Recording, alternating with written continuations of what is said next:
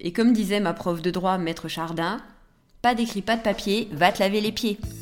Dans le business, même si c'est un jeu, il faut poser un cadre. Vous avez une boîte, un business? Et quand on vous parle gestion, vous attrapez l'urticaire, vous vous sentez atteint de, comme qui dirait, phobie administrative? Ça arrive même aux meilleurs. Nous, on voit plutôt le business comme un jeu. Bonjour et bienvenue dans le podcast La gestion dans son plus simple appareil, pour que vous ne vous retrouviez pas à poil.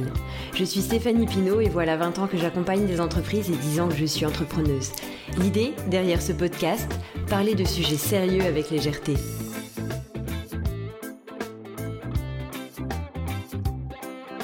Le thème de cet épisode est un moment étrange.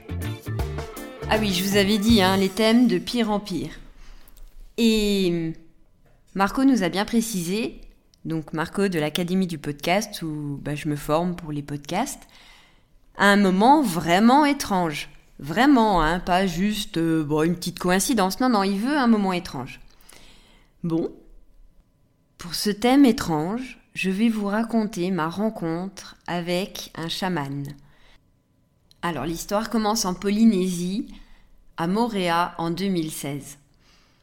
On débarque du bateau et Cyril me dit Hey, la Polynésie, un des endroits où les tatouages sont les plus symboliques. Il connaît mon amour pour le tatouage et donc il me dit juste euh, comme ça euh, Si tu veux te faire un tatouage polynésien, c'est le moment ou jamais. Il avait planté une graine.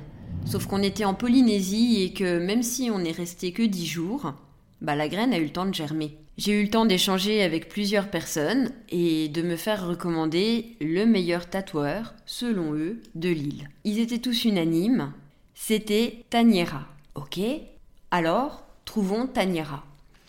Ce fut facile, il avait pignon sur rue et son salon de tatouage était sur la place du marché où on allait régulièrement acheter notre pain. J'ai voulu prendre rendez-vous. On a parlé deux heures pendant lesquelles il m'a expliqué la symbolique du tatouage dans, son, dans ses croyances, de manière spirituelle selon lui. Et pour lui, un tatouage, c'est l'âme qui parle. Et du coup, bah, hein, en bonne occidentale, euh, on sourit un petit peu, on écoute avec attention, mais il y a toujours une petite voix derrière qui dit bien sûr, c'est l'âme qui parle. Et donc il m'explique que peu importe, qu'on ait une baleine sur le pied, ou bien un dragon dans le dos, ou un papillon sur le front, c'est pas ce qui est représenté qui parle. C'est où c'est placé.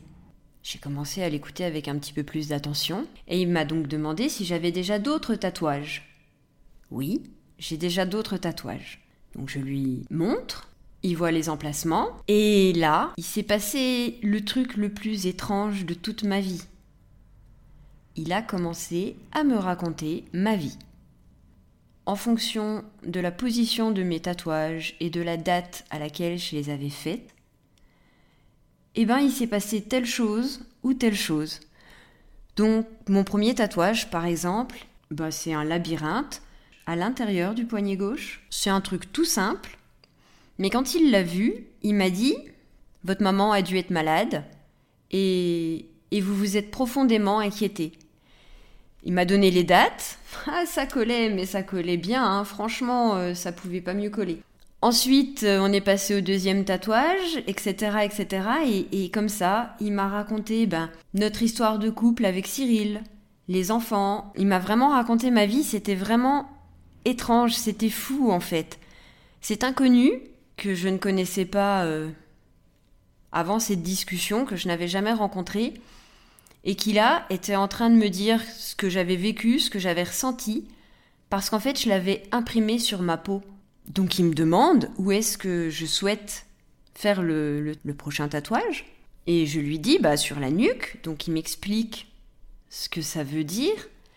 Il me raconte deux histoires bien différentes pour euh, bien me signifier la symbolique de deux visions différentes. Et il me laisse repartir en me disant bah, Vous réfléchissez et puis, si vous êtes d'accord, eh ben, vous revenez telle date et on fait le tatouage.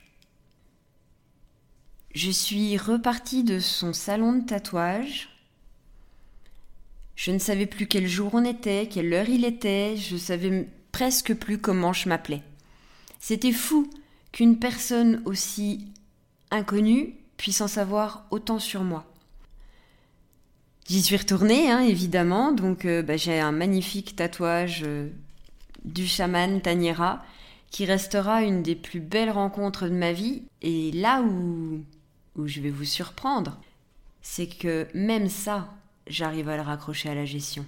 Hé hé hé, c'est inattendu, hein Il a pu lire en moi parce que, selon ses croyances, mon âme s'est exprimée à une date via le tatouage. Eh ben, c'est la même chose avec le juridique. À un instant donné, vous exprimez quelque chose, vous vous mettez d'accord et vous le marquez, vous le signez. Et ça reste, que ce soit des statuts de société, d'association, que ce soit un contrat avec un fournisseur ou avec un client, que ce soit votre registre des données personnelles, par exemple, le RGPD, peu importe, le juridique, l'écrit, une fois que c'est fixé, ben voilà, c'est comme un tatouage, ça reste et c'est là. On peut aussi parler du procès verbal des assemblées générales pour les personnes morales, que ce soit les sociétés ou les associations. Ça fixe ce qui s'est passé, les décisions qui sont prises pourquoi elles ont été prises. L'écrit fixe les choses. À un moment donné, on sait ce qui s'est passé.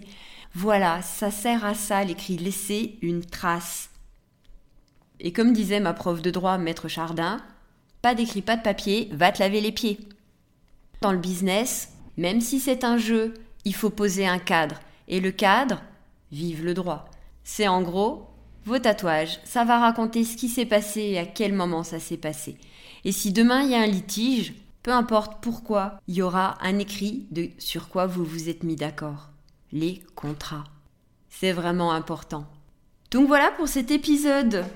Un moment étrange où je vous ai raconté ben, ma rencontre avec un chaman de Moréa, Tanira, qui était vraiment une rencontre exceptionnelle et qui me pousse à vous faire demander si vous, vous avez bien cadré votre business.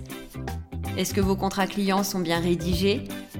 Est-ce que ces 10 clients sont bien protégés par votre RGPD, le fameux registre des données personnelles? Bref, est-ce que votre business est cadré? On se retrouve pour le prochain épisode avec un thème encore plus farfelu Suspense. En attendant, bon juridique, cadrez bien les choses et que la gestion soit avec vous.